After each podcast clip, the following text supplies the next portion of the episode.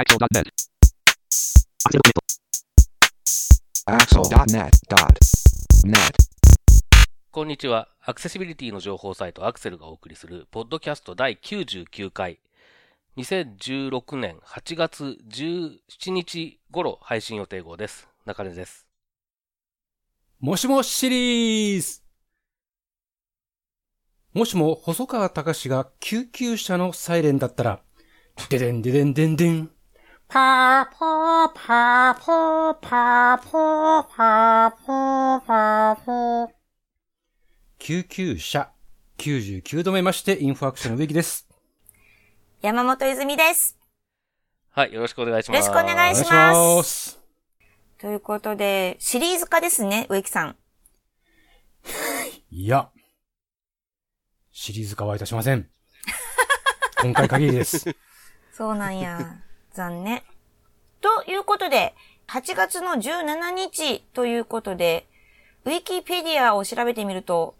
1982年に、アバというグループ、アバのザ・ヴィーナスというアルバムがあるんですが、これが世界初の CD として製造されたんですって。それが82年なんですって。へー。へーなんですよね。ということで、まあ、CD、なので、初めての CD の思い出話を中根さん、張り切って、どうぞえーっとですね、初めての CD は、僕多分、結構、えーっとね、CD を最初に買ったのが多分1990年とかですね。おー。うん。で、は、で、えーっと、なんか小遣い貯めてレコード買うっていうようなことをやり始めたのが、えー中学生の頃なんで、85年とか6年とかぐらいで、で、89年あたりから、だんだんだんだんレコードよりも CD の方が手に入りやすくなり始めたんでよ。そうですすよね。で、僕は、えーっと、まだまあ、プレイヤーを持ってなかったっていうのもあったし、えーっと、当時だと、なんか、音があんまり好きじゃなかったので、CD の音が、なんか、なんか気持ち悪かったのうーで、んまあ、多分ノイズがなくて気持ち悪かったんでしょうね。不自然に聞こえたんでしょうね、あの頃ね。ごく綺麗ですもんね。うん、綺麗というか不自然に聞こえたんですよね。その当時はね。はいそれで、あの、レコ、かたくなにレコードを買い続けてたんですけれども、まあなんか、多分90年だったと思いますけど、アメリカにたまたま行った時に、あの欲しいものを探したら CD ではあるけどレコードではないっていう状況がとうとう発生しまして、そこで諦諦めて、まあこれからは CD かっつって、そこから一気に CD ばっかり買うようになりましたね。あで、多分自分で買ったのはそれが初めてなのかな。もう、あもう、もしかしたらその前に日本でも買ってんのか。あ、買ってるような気もしますね。ー。うおー。ん。でもちょっとね、何、どれが最初かは覚えてな、今一つ覚えてなくって、何買ったんでしょうね、最初ってね。多分、うんとね、アメリカで買ったんだとすると、えーっと、映画、当時流行ってた映画のプリティウーマンのサントラか、はい。えーあと、チャックマン・ジョニーっていう、えーこれはまあ、えートランペットとかのを中心にしたインストルメンタルの、えー人なんですけど、この人のベスト版か、うん。そのあたりだったんじゃないかな？おー。どうかな？で、日本で買ったのが初めだとすると、ビリー・ジョエルかなんかの、ちょっと古めのアルバムとか、なんかそんな感じだったんですけど、ど、もうね、なんつっても、1990年ってことで26年前ですか？ですかわら、ーえーもう、あの、前後関係がさっぱりわからなくなってそます。うですね。そこら辺難しくの、ふわっとしてますよね。うん、ふわっとどころかもう く、いや、あの、雲の中みたいな感じですね、もうね。ああ、もう、もやもやもやもやもやもや。もやもやもやもやって感じですね。今や買ったこ、買ったことが本当かどうかすらよくわからないようなね、レベルですね。はい。植木さんは C、初めての CD ってどんなですか？全く記憶にございません。ほほら、もやもややどころの騒ぎじゃないんだけども。ね。一枚目って全く記憶にないですね。でもまあ、買うときって CD プレイヤーも同時だと思うんですよね、買ったときって。うーん、全く記憶にないですね。ああ、そうなんですね。初めて買ったレコードは、はい。うん。泳げたい焼きくん、おお。おーうちにもあったぞ。じゃら、その後、ダメその後、2枚目がアブドーラ・ザ・ブッチャーのテーマ。ほう。そこまでは覚えてる。ああ、そうなんですね。CD は全く覚えてないな。学生時代結構洋楽にハマって買い込んでたんだけど、時期的に多分大学生の時だと思われるんですが、うん。が、だとすると、だとすると、と？井上陽水のベストアルバムか、お元気ですか？チャゲアスカか、ヒュー。洋楽だとすると、洋楽だとすると、ファインヤングカーニバルズ、懐かしいね。おー。ロッド・スチュワートか、おー。スティービー・ワンダーか。お。ちなみに最初に持った CD の再生機ってな何でした？どんなでした？ええー、なんだっけ。大学入って一人暮らしを始めた時に、パイオニアのミニコンポみたいのを買った記憶あはあるものの、あるものの、あ。うん。それに CD がついていたかどうかって話ですね。ダブルカセットデッキだったような気がするなぁ。ああ。CD、かと CD ウォークマン的なものは持ってなかったから、うん。ドギャンしよったとですかね。あ、そうですか。意外と覚えてないんですね。僕、僕結構め、はっきり覚えてるんで、あうの、ん CD、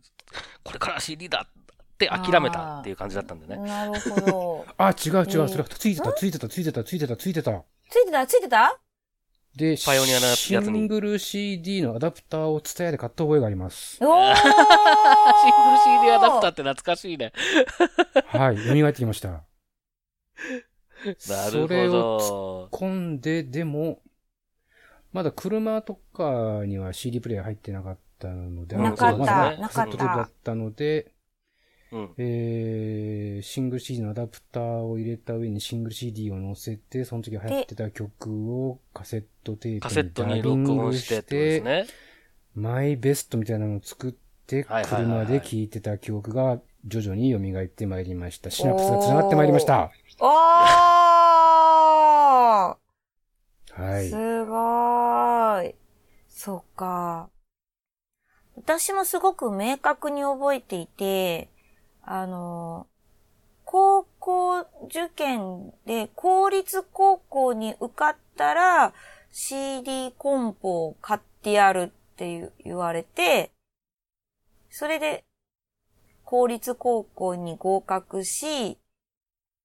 CD と、まだずっとレコードだったので、レコードプレイヤー、CD プレイヤー、ダブルデッキ、カセットデッカセットっていう、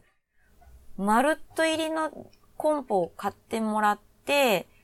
で、その時の電気屋さんで、渡辺美里のファーストの合図をはいはいはいはい。ついでになぜか知らないんですけど、電気屋さんが、マドンナのライカーバージンっていうアルバムもくれたっていう記憶があるんですよ。そうなんです。おまけでくれたんですよね、なぜか。っていうので、あの、初めての CD は、そのコンポが部屋に来て、えー、渡辺美里の合図っていう、一番最初のファーストアルバムと、マドンナの、フーっていうのを、聞いた、聞いたっていうのが思い出です。なるほど。思い出した。はい俺、たい焼きくんじゃねえわ。あ、初めてのレコード？それアナログの方ですね。初めてのはい。レコードはゴーゴー掛布だ。おー やっぱりそっちなんや。うん、ゴーゴー掛布だ。へー。うん、思い出しえ、た。それは、えっと、応援歌ですよね。そうそうそうそう。ということは、掛布さんも、は出てないんですか？ジャケットはもちろん掛布でしたけど、どう？歌は違いますね。あ、そうなんですね。はいへーまあ今ここで歌っちゃまず、歌っちゃまずいんで歌いそうですよ。今、ちょっと今ね、思ったんです。そうです。で、まあ最近も CD と言いながらも最近すごくアナログレコードもめちゃめちゃ流行ってるみたいで。うーんまた最近、カセットテープもまた流行ってるんです。そうなんですよね。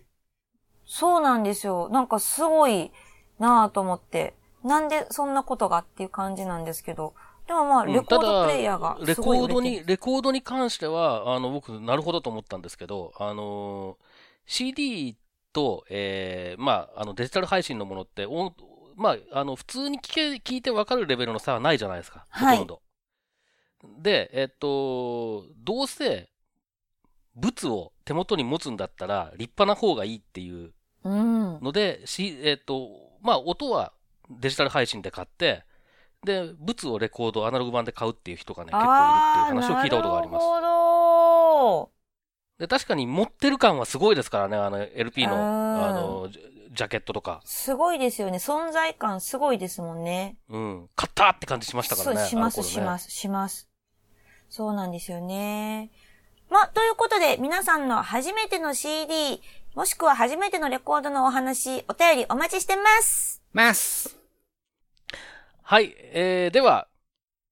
早速っていう感じでも、実はななくなってますけれども、本編に入っていきたいと思います。え今回は8月の2回目の配信ということで、え毎月2回目の配信はゲストの方をお迎えしてお送りしています。えということで、今回もゲストの方をお迎えしていますので、まず簡単に自己紹介をお願いします。はい。えー HP スタイリングの高森と申します。えー青森県在住で、えーウェブの仕事をしております。よろしくお願いします。はい、よろしくお願いします。よろしくお願いします。高森さんフルネームは？あ、高森美希と申します。それ、言いたかっただけだった。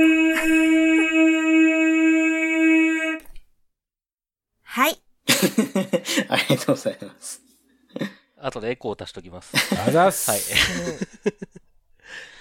はい。えー、ということで、高森さんに、えー今回はゲストでご参加いただきますけれども、あの、まあ、ウェブ制作のお仕事をされてるということですけれども、いつ頃からウェブ制作の仕事をなさってるんでしょうか？そうですね。えーっと、私今はあのフリーランスでやってるんですけれども、フリーランスになったのが確か2005年頃だったと思うので、11年ぐらい経ちますね。えーその前もウェブ関係のことをやられてたんですか？えーっとですね、最後に勤めた会社で一応初めてそのウェブを作るという仕事で雇ってもらったんですが、えーそれまでは、えーっと趣味で、まあ、ウェブをやってたという感じだったので、仕事は全く別物をやってましたね。あーと大学卒業してからすぐ、うんとまあ、雇用の関係の仕事をしたり、えー人材派遣の営業をしたり、えーと、あとは、児童養護施設で、えっと、そこに入ってる子供たちに勉強を教えるっていう、こう学お習、ー。学習指導員っていう仕事があったんですけど、はいはいはい。そういうのをやったりとか、全然まあ、ウェブと関係ない仕事をしつつ、まあ趣味でウェブを、まあ、細々続けていたという感じですね。なるほど。趣味でウェブを、まあ、作られてたんですかね、じゃあ。そうですね。大学の時に、あの、私下宿だったんですけれど、あの、下宿で一緒に住んでる人が、えーホームページビルダーですね。の、はいはいはいソソフトを、なんか、無理くり私のパソコンにインストールしてですね。その、ちょっと経緯はちょっとあんまり覚えてないんですけど、あの、やってみたらなかなか面白かったので、そこからこう、まあ、細々続いて、というところですね。ホームページビルダーってことは90年代の後半とかですか？もうちょっと最近ですか？あ、でも90年代後半ですね。私大うん学多分2、3年生の頃なので、2000年目前のあたりです。ああ、なるほど。じゃあもうウェブそのものに携わられるようになってからは結構、そう長いでわけですすねね。割と経つと思います。うんあれミキティってもともと青森の人じゃないんだよね。はい。あ私もともとは岡山県の出身で、えー、大学で進学を、まあ、青森市にしたので、それで青森に移り住んできたという感じです。へー。青森、今この8月は暑いですか？あの、この前まであの、青森はねぶた祭りとかですね、そういう夏祭りがあったんですけど、ねぶたの期間中まではかなり暑かったんですが、はい、あの、青森はねぶたが終わると秋が来るってよく言われるんですけど、なんか今年は本当にそんな感じで、ねぶた終わってから、なんか今日、昨日今日あたりからすごい涼しくなってきて、非常にこう、過ごしやすい 気候になってます。ああ、そうですか。はい。羨ましい。羨ましいですけど ね。割と過ごしやすく、やっぱ湿気が少なくなったので、ええ、だいぶ過ごしやすいですね。ああ、そうなんですね。で、まあ、その、えっ、ー、と、10、10年、11年ぐらい、えっ、ー、と、ですかね、フリーランスでウェブ制作をやられてるってことですけど、主にどういうような、えっ、ー、と、ことを手掛けられてるんですか？はい。えっ、ー、と、まあ、主には、えっ、ー、と、まあ、ホームページ作るのと、えー、あとは、まあ、管理とか、まあ、運用ですね。そういうものを委託していただいて、えー、やったりとか、えー、まあ、そうですね。まあコン、コンサルって言うとあれですけど、まあ、コンサルのようなことであるとか、まあ、そのあたりですね。うんえっと、規模的にはどれぐらいの、どういった感じのサイトですか？そうですね。まあ、中小の企業もありますし、まあ、個人のような、あの、まあ、アーティストの方のもあったりはします。あアーティスト？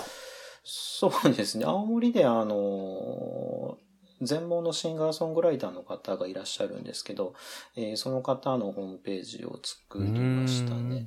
その、まあ、アクセシビリティに配慮するっていうことで、まあ、個人的にはアクセシビリティにこう力を入れてるつもりではあるんですが、その経緯で、えー、まあ、知り合って、ホームページを作って、なんか、そのリニューアルした時は地元の新聞に取り上げてもらったりもして、えあのー、なんか注目をしていただいたりとかですね。あとは自治体というか、青森県に関連したサイトにちょこちょこ関わらせていただいたりすることがありますね。はあ。まあ今、そのアクセシビリティっていう単語が出てきましたけれども、あの、まあもともと、えっ、ー、と、まあ実は僕は、えっ、ー、と、高森さんとお話しさせていただくのは今日が初めてで、なんですが、結構ね、前からオンラインでは比較的よくお名前を拝見してて、で、一番まあ、お名前を見ることが多かったのが、その青森県でやられてる、えー、っと、あの、正式名称を忘れてしまいましたが、まあ、あの、講座ですね。iOS とか、とかってこともないですね。iOS を使う、あの、使った講座のこととか、あでもまあ、あの、お名前をお見かけするんですけれども、はい。あの、お仕事としてはウェブ制作ということなんですけど、この、えっと、講座のことをちょっとお話ししていただけると。はい。えっ、ー、と、講座はですね、えっ、ー、と、今は青森県の支援を受けて、まあ、県の事業としてやっているものの一つなんですけれど、名称で言うと、視覚聴覚障害のある方に iPad を教える人材育成講座というちょっと長い講座名なんですけど、えー、それを実施しています。これは、まあ、名前の通り、その iPad の使い方を視覚や聴覚に障害のある方に教えられる人を育成するという、えー、講座をやっています。えー、元をたどればですね、iPad が発売されたのが2010年頃だったと思うんですが、えー、その頃にえー、まあ、iPad が出るっていう話を聞いて、それと同時に、どうも、見えなくても、画面が見えなくても使う方法があるらしいっていうのをちょっと小耳に挟んだので、あちょっと試してみたいなと思って、初代の iPad を、えー、買ってみてちょっと触ってみました。それでいろいろ触ってみると、あ、確かにこれなら目が見えなくてもというか、まあ、画面が見えなくても、あ、使える可能性があるかもなと思ったので、いろいろ、まあ、知り合いづてに、iPad に興味のある視覚障害の方に声をかけたりとか、あとは当時は助成金で、え、講座をする分の iPad を用意したりとか、いろいろ準備を進めて、え最初は視覚障害の方に、え iPad の使い方を直接教える講座を、えやってみてました。で、それのと同じ頃に、えー県庁、青森県庁の、えー職員の方がその講座のことを確か Facebook 経由だったと思うんですけど、えー見つけてくださって、えちょっとその講座を見たいということで、何回かこう見学に来てくださいまして。で、まあその様子を見てて、内容はとてもいいと思うと。ただその教えられる人がその私一人だけだと全然広がりがないので、そういうものをご障害のある方に iPad とかそういう ICT の機器を使い方を教えられる人を増やすっていうことを県の事業としてやっていこうじゃないかっていうふうに話が進みまして、県の事業として、育成講座をやることになりましたということで、もうかれこれ結構経ちますね。3、4年経つかなというところでした。うんはいなんか表彰されたことありましたよね。あ そうですね。えっ、と、あれは2014年なんですけど、えっ、と、モバイルプロジェクトアワードという、日本のモバイルの業界では、あの、最高峰の賞があるんですけど、それの、えっ、と、部門で言うと、えー社会貢献賞ですね、を、えーいただきました。その時は、あの、各部門でそれぞれ、えー受賞されたのがいろいろあったんですけれども、うんと、例えば、私と同時期だったのは、確か、モンスターストライクとか、あとは、フリーマーケットのアプリのメルカリ、それ、あ、はいはいはい。それから、えっと、アプリは、イングレスですね。あはいはい。イングレスであるとか、そういった、まあ部門は違うんですけど、一緒にこう、授賞式に出席をさせていただいて、え、あのー賞をいただいてきました。そうそうたる顔ぶれじゃないですか、ミキティ。すごい、なんかもう丸出しだったんですけど、なんかもう、あの、授賞式青山だったんですけど、なんかもう別世界なような感じでしたね。青山はね、緊張するよね。青山はあそうなんねで。うん今でもに僕も緊張するから、あそこは。あ、そうですか。うん。青山は。まあでもその、いや、その人材育成っていうところがやっぱりいいなと思って、えーいつも注目してたんですけれども、今のお話だと、その、じゃあ青森県の方が、むしろそういう方向性でっていう話をされたっていう感じなんですかね、もともとは。そうですね。その2010年っていうのが、まあ震災があった年だったので、えー、まあ、東北で大きな地震があったということで、青森も一部被害があったんですが、その時にやはりその、障害のある方々が、その、なかなか地震の、まあ、有事の際にいろんなこう情報を得にくかったりとか、非常にこう不便を被ったということがあったので、えー青森県として、えー何かその地震とかそういう有事の際に何かできることはないかっていうふうにこう考えらしたそうなんです。で、今の事業をいただいているのは、えっと、情報システム化さんということで、えー ICT 関係を活用して、えーそういう障害のある方に何かしらこう助けになるようなことがないかということで考えてたところにちょうど私の講習会があったということで、まあ、いろんなタイミングがこう重なって、まあ、話が進んだという感じですね。なんかその、すすごくその青森県の方の考え方というか、が、いいい、まあまあまあ、まずいいなっていうのがあるんですけれども、その、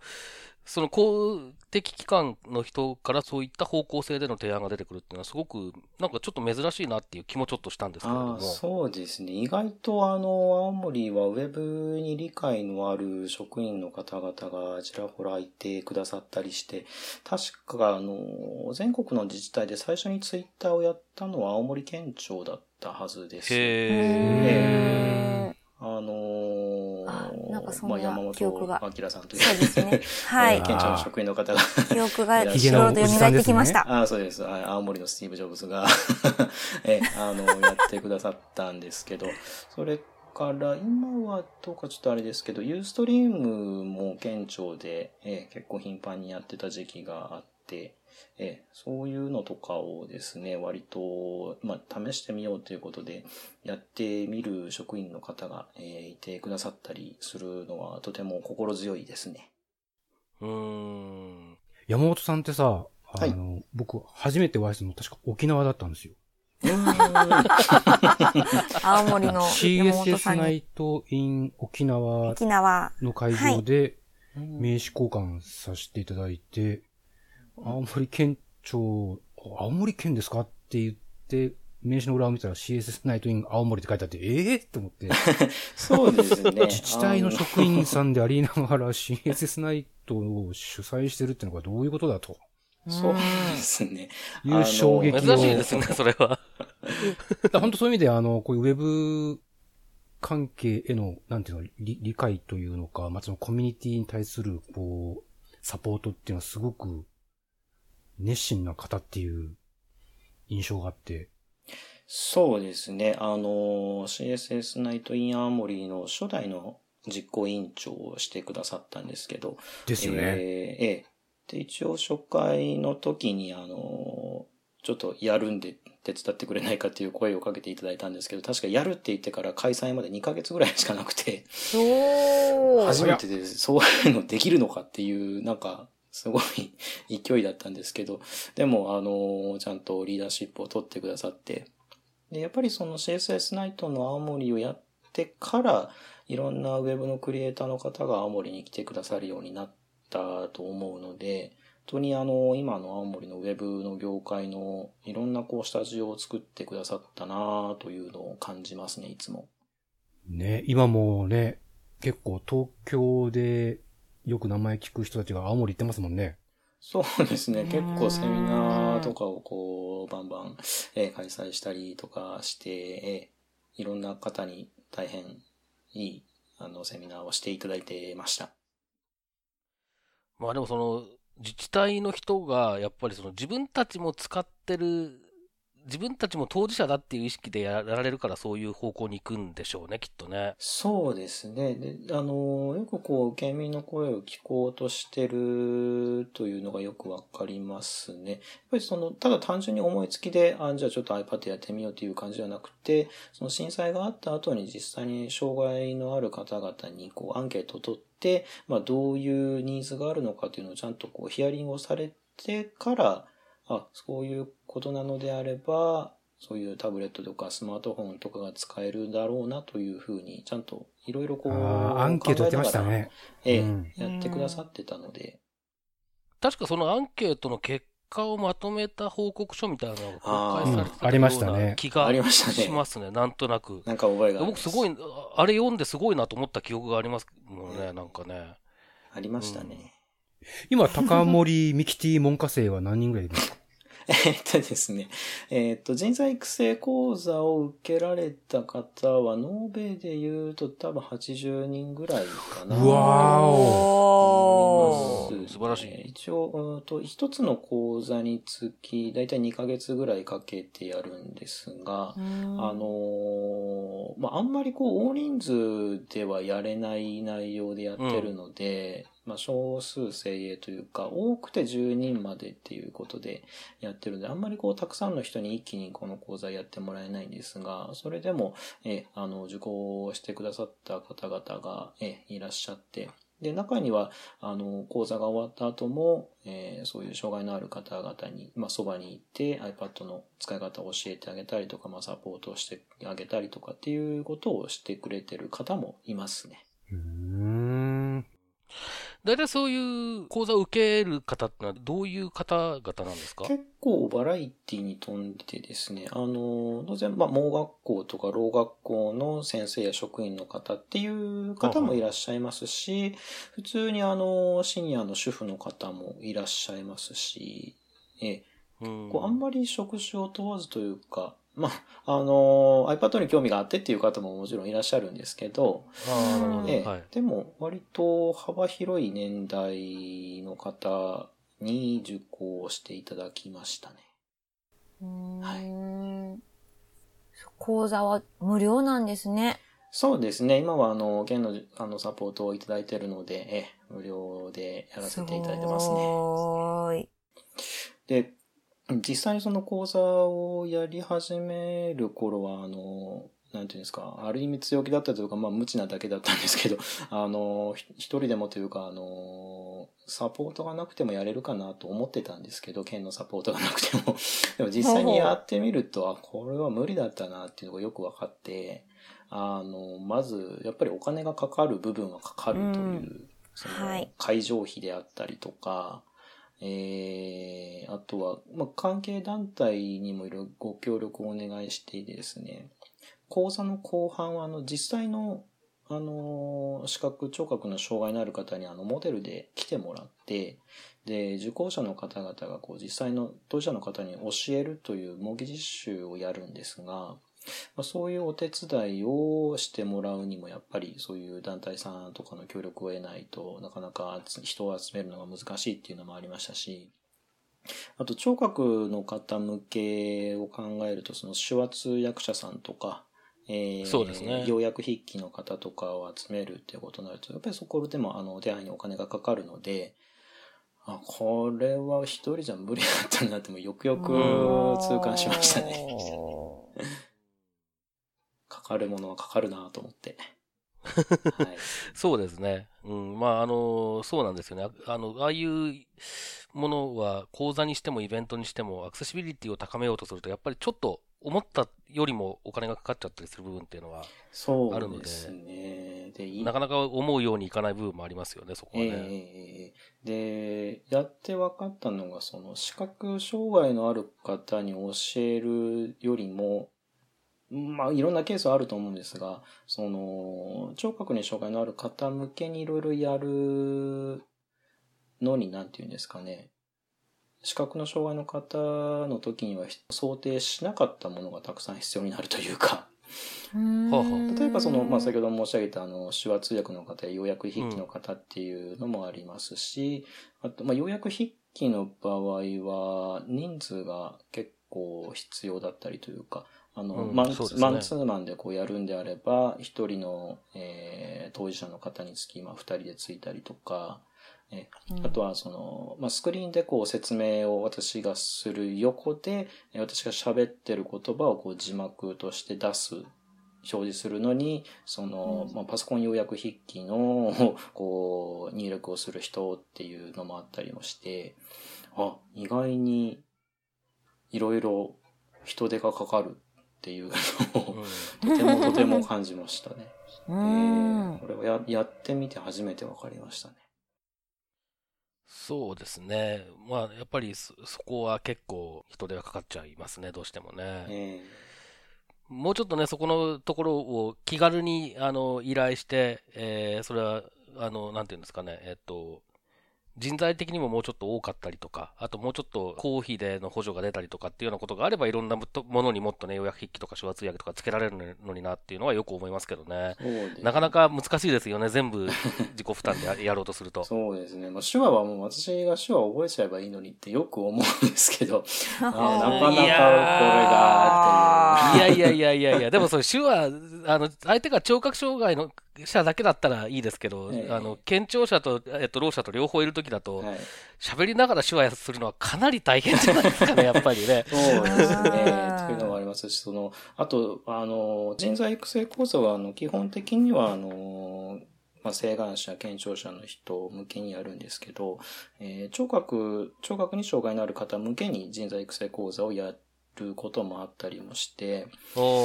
で、その時にあの、一回だけですね、あの、同じ聴覚障害でも、ろうの方と、ろう話者の方と、はいえっ、と、中途失聴者、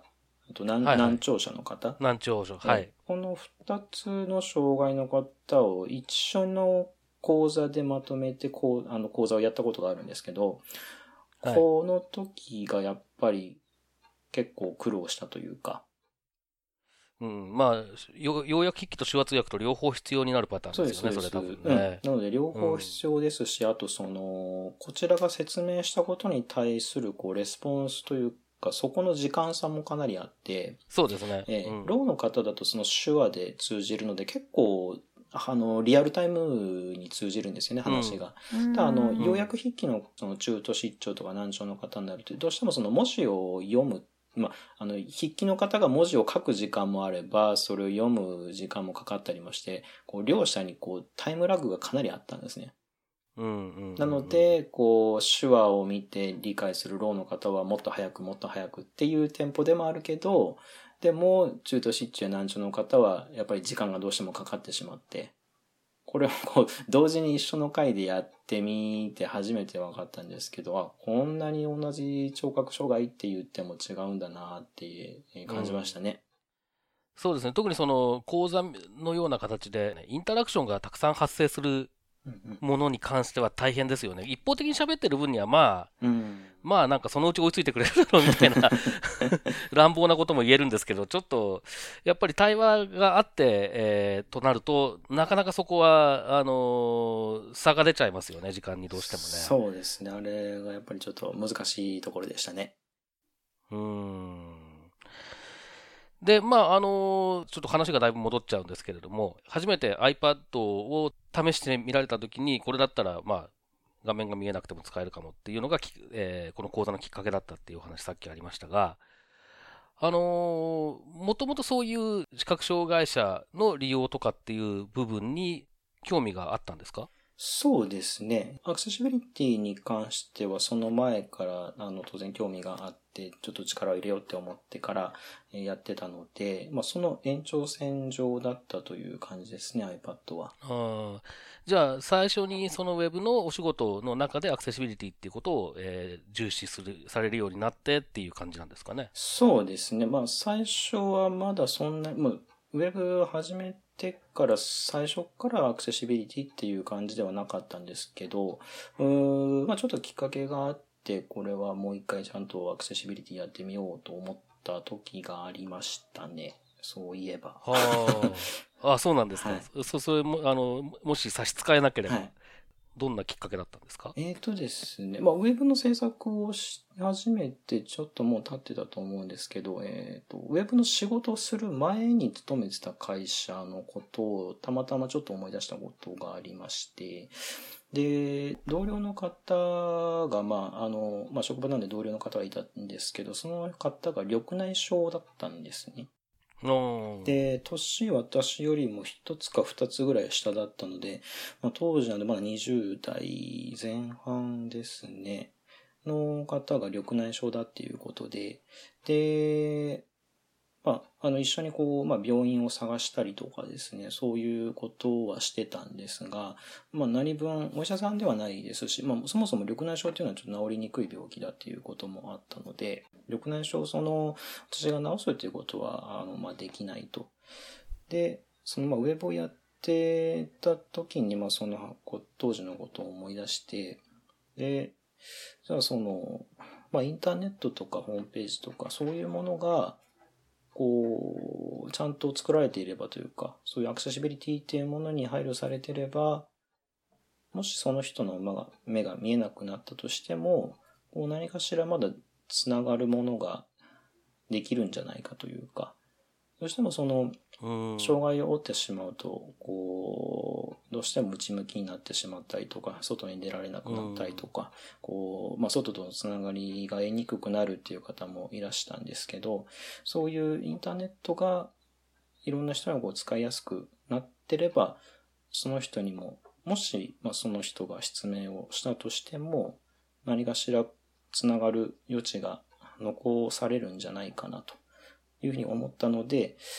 じゃあ、話にはというか、まあ、あの、耳にはしてたけども、アクセシビリティをもう一回ちゃんとやってみようか、と思って力を入れ始めたというのがきっかけでしたね。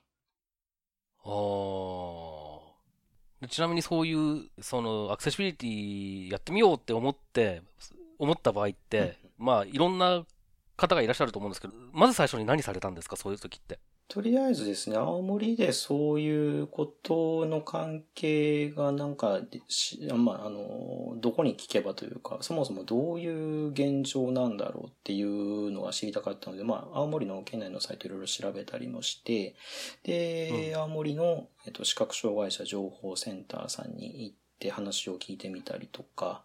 あとはその、最初の方にも申し上げたんですけど、その全盲の、えっ、と、シンガーソングライターの方に、えー話を聞きに行って実際にこう操作を見せてもらったりとか、ええうんそういうのを知って、まあ、みまあ、手近なところからこうちょっと、まあ、実際のこう生の状況を知りたかったっていうのがありますね。ええなので、あーまあ、できるところからというところまで、ええ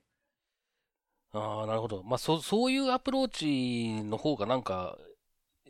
いい場合もありそうですね。つまり、なんか、あの、いろいろ、えー調べてみようと言って、調べることが、えーまあ、現状を調べるっていうよりも、どっちかっていうと、その、仕様だったりとか、えーと、テクニカルな部分を調べて、まあ、納得しして、で、やれることからやっていこうっていう人ももちろんたくさんいて、それそれでうまくいってる人もいるとは思うんですけれども、そういうことよりも、もしかしたらその現状をちゃんと知って、どういうニーズがあってっていうのを、えっ、と、自分なりに理解してっていう方がいい場合もなんかあるのかなっていうのを今のお話を聞いてて思思いました。そうですね。その、やっぱり、なんだろう。いろんなこう、中根さんもおっしゃったんですけど、いろんなその、まあ、仕様、まあ、HTML の仕様や CSS の仕様とか、アクセシビリティにはこういうふうに配慮したらいいんじゃないかっていう文言やその、規定はあるのは分かってはいたんですけど、実際のユーザーが、それらをどこまでこう、活かされているのかというか、やっぱり当事者をちゃんと見たかったっていうのがありますね。なので、その、流行りに乗ってではなくて、その普遍的なものというか、要は、ユーザーは何を求めてるのかというか、どういうものがあったらいいのかっていうのを直接聞きたかったっていうのがありますね。多分そういう情報が、うーん、十分には外に出せてないっていうことなんでしょうね、当事者うんうん。の人たちから。それもあると思いますねし、あの逆に当事者の方も情報を知ることができてないっていうこともあると思います。うんうんうんうんうんうんで、実際その、えっ、と、まあ、えー視覚障害者の情報、えー情報なんとか、えーセンター、はい違う。なんかそういう、そういうところに行かれると、やっぱり結構ちゃんとその、見せてもらえたりとか、状況を比較的、えー正確に教えてもらえたりとかするような感じでしたか？そうですね。その時に対応してくださった職員の方がすごくいい人だったというか、うん、すごい、あの、丁寧に説明をしてくださいましたし、まあ、あの、一方で、なんていうんですかね、他のところでは、案外と 職員の方もその機器の使い方とかをそんなに把握されてないなっていう場合も あったりもして、うんまあ、この辺は、あの、それぞれではあったんですけど、うんでも、まあ、おおむね、あの、皆さん丁寧にというか、えー対応してくださったので、えーとても、今役に立ってるとか、すごい良かったですね。なるほど。まあでもそういうふうにアクセシビリティに取り組もうって思った人が、えーここに行けばそういう当事者のことがわかるみたいな場所をもっと増やさないとやっぱりいけないんでしょうね、きっとね。そうですね。なので、あのー今のその人材育成講座も、まあ基本的には青森でやってるんですけど、あのー県外からもそういう講師をしてほしいということで話をいただいて、県外でやることもあったりするんですが、あのーまあそういうのを全然知らなかったとか、あとは、うん。やっとたどり着きましたってこうホームページにコメントで書いてくださったりとか、そういう方もいましたし、あのーうん、情報が届いてないんで苦労されてるっていう方は多分ものすごくこう潜在的にいらっしゃるんだろうなっていうのをよく感じますね。ねそうですね。で、さっきはその人材育成講座のお話の中で、えっ、と、聴覚障害の方に教えられる機会はあったってことですけれども、はい。その、えっ、と、視覚障害の人に教える機会っていうのもあったんですか？あというか、まあそういう人材育成の、その育成される対象として、はい。えー視覚障害者が、えー参加さしたっていうようなこともあありましたか？これはですね、実はなかったんです。ああ、うんもったいないですね、なんかね。そうですね。あの、まあ、聴覚障害の方を対象にした人材育成っていうのも、あの、最初はちょっと予定はしてなかったんですけど、あの、まあ、そういう団体さんからの、まあ、ご依頼もあったりとか、あって、え、聴覚の障害の方向けにはやれたんですけど、えー視覚障害の方を対象にっていうのはちょっとできてなかったので、これは、うん、もったいないねっていう話を、まあ、県の方ともしたりはしてたので、うん。うん。やっぱりその当事者が当事者に教える方が広がっていく感じはしますからね。そうですね。やっぱりあの、同じ立場というか、同じ立場じゃないとわからないことっていうのもあると思うので、ええうん。それを、まあ今すぐっていうのは難しいかもしれないんですけど、うん。何かの機会にやれたらなっていうのを思いますね。まあでも聴覚障害者の方方はそういう団体からの働きかけもあったっていうことで、やっぱり聴覚障害者の方方の方が、どうもこっちの方面に関しては積極的だなっていう印象 これに限らずなんですけど、結構昔から受けていて、うん、なんか、なんか妙に納得しちゃしちゃったんですけれども、今。結構、ろうの方々はスマホを使われる方が多かったりもしますね。多いでしょうねええなかなか、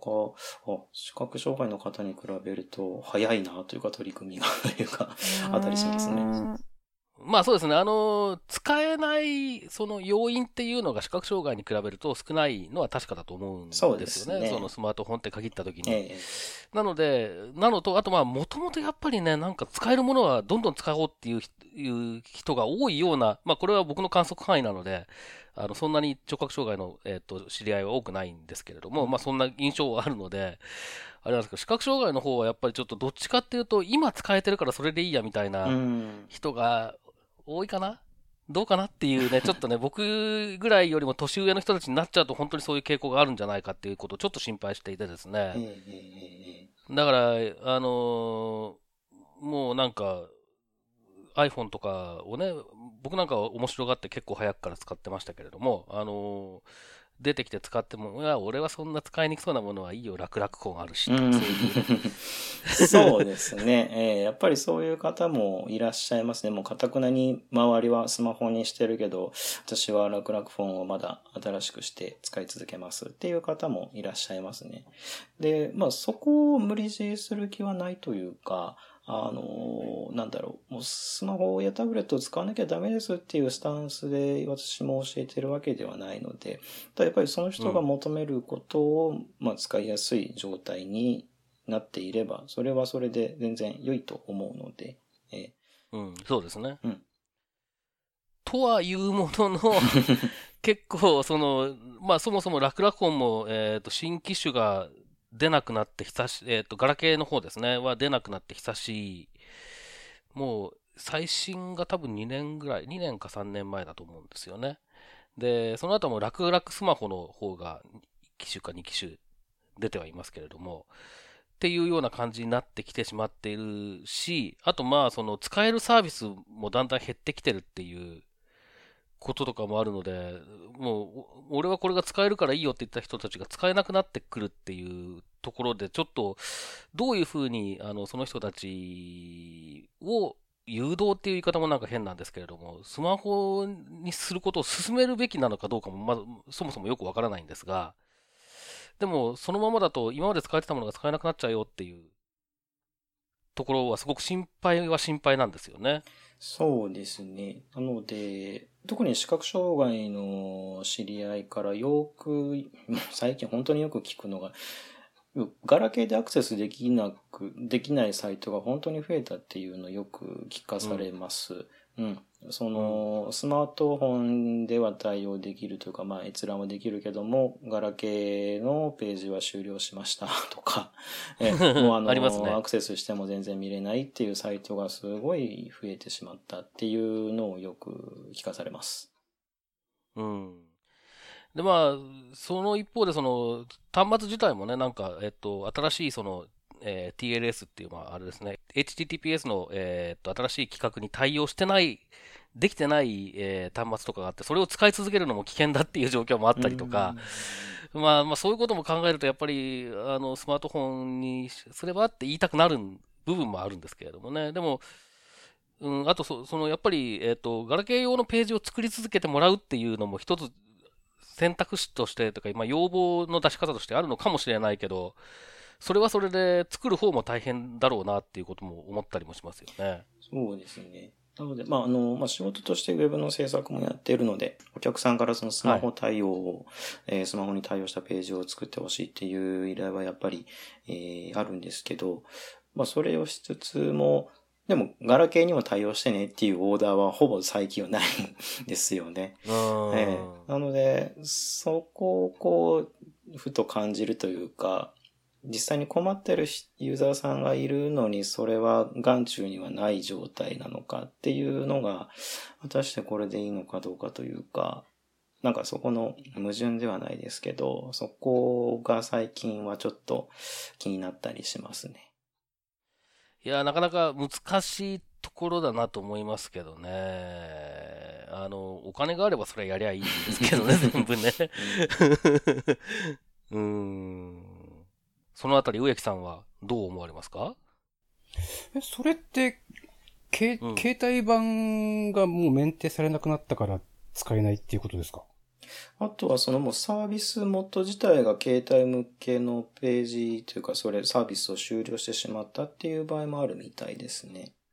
はいはいはいはいはい。うん。あとは多分ページのサイズが大きすぎてその携帯では容量オーバーで見れないとか。ああ。あ、それはありそうですね。はい。それは確かにね、スマホで縦、縦サイズ気にしなくなりましたからね。そうですね。やっぱりページサイズがかなり桁違いだと思うので、そういうあたりでも従来の携帯が対応できなくなってるんじゃないかなと思ったりします。うーん。まあ、やっぱりその、スマホがもうちょっと使いやすければ、乗り換えればいいじゃんって言うんですけど、うん。僕自身は、あの僕はもう慣れたから使えるっていう感覚なんですよね。だから慣れないと使えねえよな、こんなものっていう思いはやっぱり、どっかにあるんですよ。ええ。なので、なんか、あんまりね、その安易に、あの、使えるよ。変えればとか言えないんですよね、なんか。だから、だから、あの、なんか、あの、すガラケー未だに使ってて、iPhone とかにちょっと興味があるみたいな人と話すときは、あの、まあ、便利かどうか、あとか、今できてることが、あ今と同じ便利さでできるかどうかっていう部分で言うと怪しいけど、今できてないことがたくさんできるようになるよっていうそういう、そういうものの言い方をしていて、まあ、例えばその、ウェブなんていうのは、えーっと、まあ、最悪というかパソコンで見りゃいい、いいと言えばいいけど、そうじゃなくて、例えば、うーんと、なんだろう、物体の認識をするカメラアプリがあったりとか、えー、まあ、ナビアプリが思ったより使えるであるとか、なんかそういう話をすると、あ、ちょっと変えてみようかなってうんですけど、それ、そう、そっからか実際に変えるまではかなり時間かかりますね。そうですね。やっぱり、あのーガラケーに慣れてる状態からスマートフォンにっていうのはかなり勇気がいるみたいなので、あの、私も4月から2ヶ月ぐらいなんですけど、あの、視覚障害の方から、あの、頼まれて、ちょっとあの、iPhone を買おうと思ってるんだけど、それまでちょっと予行演習をしたいんで、えーちょっと iPad で、あの、そういう液晶画面のの使い方、まあ、ボイスオーバーの使い方をちょっと講習してくれないかということで、マンツーマンで交渉をしたりもしたんですが、やっぱりその、ハードルの高さを感じられる方はやっぱりいらっしゃいますね。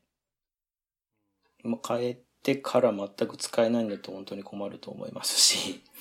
そそうなんですよねがやっぱり、まあ、そこをこう、もうあえて排水の陣で頑張って覚えるっていうタイプの人もいらっしゃるんですけど、まあ、いますいますね。皆さんが皆さんそうではないと思うので、えーうん、そうなんですよ。実、実を言うと僕は未だに、あのーガラケーと併用してますから、僕あの iPhone3GS っていう最初にボイスオーバーが搭載された、えー iPhone が出たうん。直後に、えー買ったので、もう6年か7年使ってる、6年ぐらいかな使ってるんですけど、それでもやっぱりその最初は、これつく買ってどうにもなんなかったら困るからけ会社で残しとかなきゃっつって、楽々本残したんですよ。で、で、そっから先、あのータイミングをしてそのままずっとずるずる持ってるんですけど、でも、結局、電話をかけるっていうところに関しては、やっぱりね、いや、ガラケーの方が早いんですよね。確実なんですよね。で、あの、なんていう、なんか、僕がこういう表現をするとすごく変なんですけれども、見、見なくても使えるっていうか、その、iPhone とかはやっぱり、あの、耳で、えーちゃんと確認をしながらじゃないと絶対正しい操作はできないんですけれども、えー、ガラケーの場合は、例えば電話をかける、えー電話番号を押すとか、そういうのって、もう見なくていいっていうか、確認しなくてもほぼいけるちゃうので、全然そこのストレスは違うなっていうのはある、あって、で、まあ、未だに2台持ちなんですよね。だから結構その排水の陣でやるとか絶対人に言えないんですよ。やっぱりそのスマートフォン結構耳頼りで使われるっていう方が視覚障害の方は多いと思うんですけどそこにこうウェイトが大きすぎるのも怖いなというかそのね、うん。食感でやれるからこそ使いやすいっていう部分が当然ガラケーの方にはあると思いますし、そういうことを聞いてると、その、最近リークされてるその新しい iPhone の情報がすごいこう不安になってくるというか、なんかどうもホームボタンが消えてしまいそうだなとか、えーイヤホンジャックがなくなりそうだなとかがですね、うん。なんかこう、まあ、代替手段はいろいろあるんでしょうけど、その、ホームボタンがくぼんでるからこそ視覚障害の方がまだ使いやすい余地があると思ってたので、そこの、うん。その側面はあると思いますね。ええうん。唯一その食感というかくぼみを指で感じられるところに優位性がある部分もあると思うので、なんかそういう部分が、あの、何もこう入るなく削られないかなというか、そこはどうなっていくんだろうってちょっと気になってます。うん、まあそうですね。気になりますよね。やっぱりそれは気にしてる視覚障害者はやっぱり実際多いですね、そこはね。ですね。実際 Android の端末とかを使ってみると、あれはまあホームボタンなくても、あ、あ、なくてもなんとかなるなっていう感覚はあるんですけれども、まあでもあった方が、えー、何かと使いやすいなとは思いますしね。それはありますね。えーっと、大体伺いたいなと思ったことを僕は、えー伺ったんですが、植木さん、イズイズからは何かあれば。まあ、ミキティといえば、今までは北海道の札幌にも、大藤美希さんという あ大御所がおられたんですが、今、大藤さんは終わり名古屋に拠点を移しておりますので、ええもうこれからはですね、心気なく、北の、北のミキティとしてですね、北海道も視野に入れて、広く支配していただけたらと、あ支配。支配。このように思っております。ありがとうございます。もうミキティと僕はなんかね、よちょこちょこ会うし、はい。マブダチな感じなので、はい。また飲みましょあぜひぜひ、お願いします。う。はい。高森さんの方から何か宣伝その他、えーはい付け加えたいこととか、言い忘れたこととかありますか？そうですね。あの、まあ、人材育成講座は主に青森でやってるんですが、えっ、と、まあ、実際の当事者の方に教えたりとか、あとそれをサポートされる、こう、ボランティアの方向けに、えー iPad や iOS の使い方の講習をいろいろ各所でやらせていただいているので、もし、あの、ニーズというか、興味のある方がいらっしゃいましたら、あの、ご連絡いただければ、えーどこでも伺いますので、ぜひぜひ、お願いします。そうですね。お問い合わせは株式会社インフォアクションまで。だ代理店みたいな。中抜きするな、中抜き。そこ中抜きするな。日本全国そ各地、こ中抜きするんじゃありません。どこへでもお伺いします。あれ？特約店みたいな。伺うんだ。ミキティでもマジで青森県以外で、ど、どの辺でやったことあるんですか？えっ、と、上は北海道の函館から、えー南は九州の宮崎までおです、ね。宮崎そうですね。あとは、まあ、中はいろいろ、まあ、東北は大体ですけど、岩手、宮城、えー山形、あと東京、それから、この前、えー春先に神戸の方に伺って、あーはいはいはいはいとかですね、えーやらせていただいてたので、えー行けるところはどこでも行きます。なるほど。じゃあ一応、名古屋は大藤さんに任せておいて、はい。名古屋以外担当しましょうか。名古屋以外で。はい。はい。まあ、あの、個人的にはあれですね、ちょっとその、えーっと、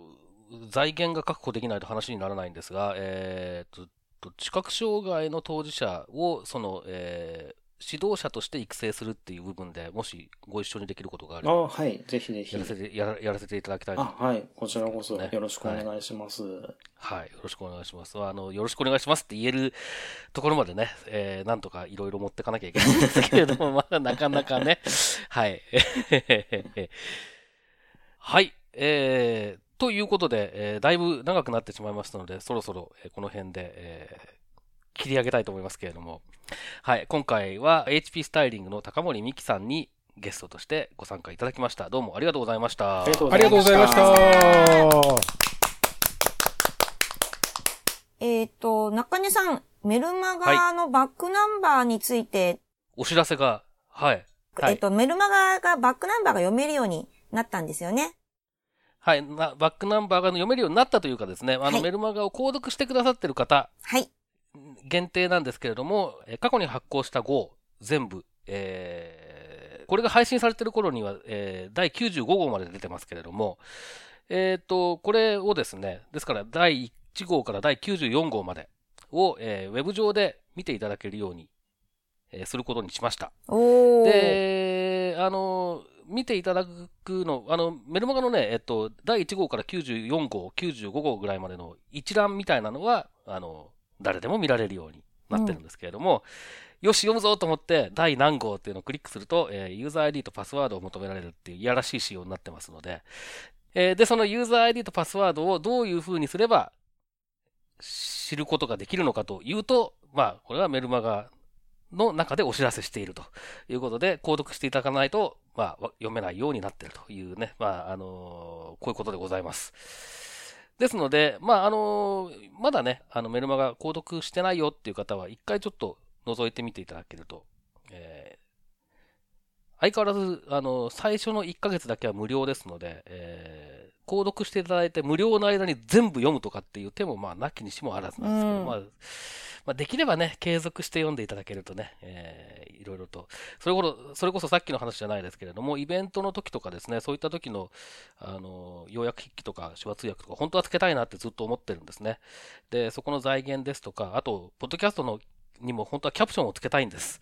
でも、えー財源がなくてですね。で、最初は僕、あの、面白がって自分で全部書いてたんですけど、もうね、とてもこんな長い、こんな長い、あの、雑談を、えー一人で文字起こしするのは、もう、無理があるというか、無理があるどころか不可能 なので、これは外注しないと話にならんだろうという結論に達して、えー最近キャプション全然つけられてないんですが、本当はつけたいんです。ということで、あのーまあ、そういった方向にお金を使わせていただこうというふうに思ってますので、えーもし興味を持っていただけましたら、えー初月無料で登録していただいて、バックナンバーもちらちら読んでいただいて、あ、これならまあっていうふうに思っていただけたら、ぜひ、えー継続して、購読をしていただければなというふうに思いますので、よろしくお願いします。はい。えー、お待ちしてます。ます。はい、お待ちしてます。ということで、本日のポッドキャストは以上です。はい、どうもありがとうございました。また次回です。またねー。さようなら。このポッドキャストへの皆さんからのご意見、ご感想を Twitter、Facebook、サイト上のコメント欄、そしてメールで受け付けています。メールアドレスは feedback.axel.net feedback.axel.net です。なお、いただいたコメントなどをポッドキャストの中でご紹介する場合があります。それではまた次回。実際のユーザーが、それらをどこまでこう、活かされているのかというか、やっぱり当事者をちゃんと見たかったっていうのがありますね。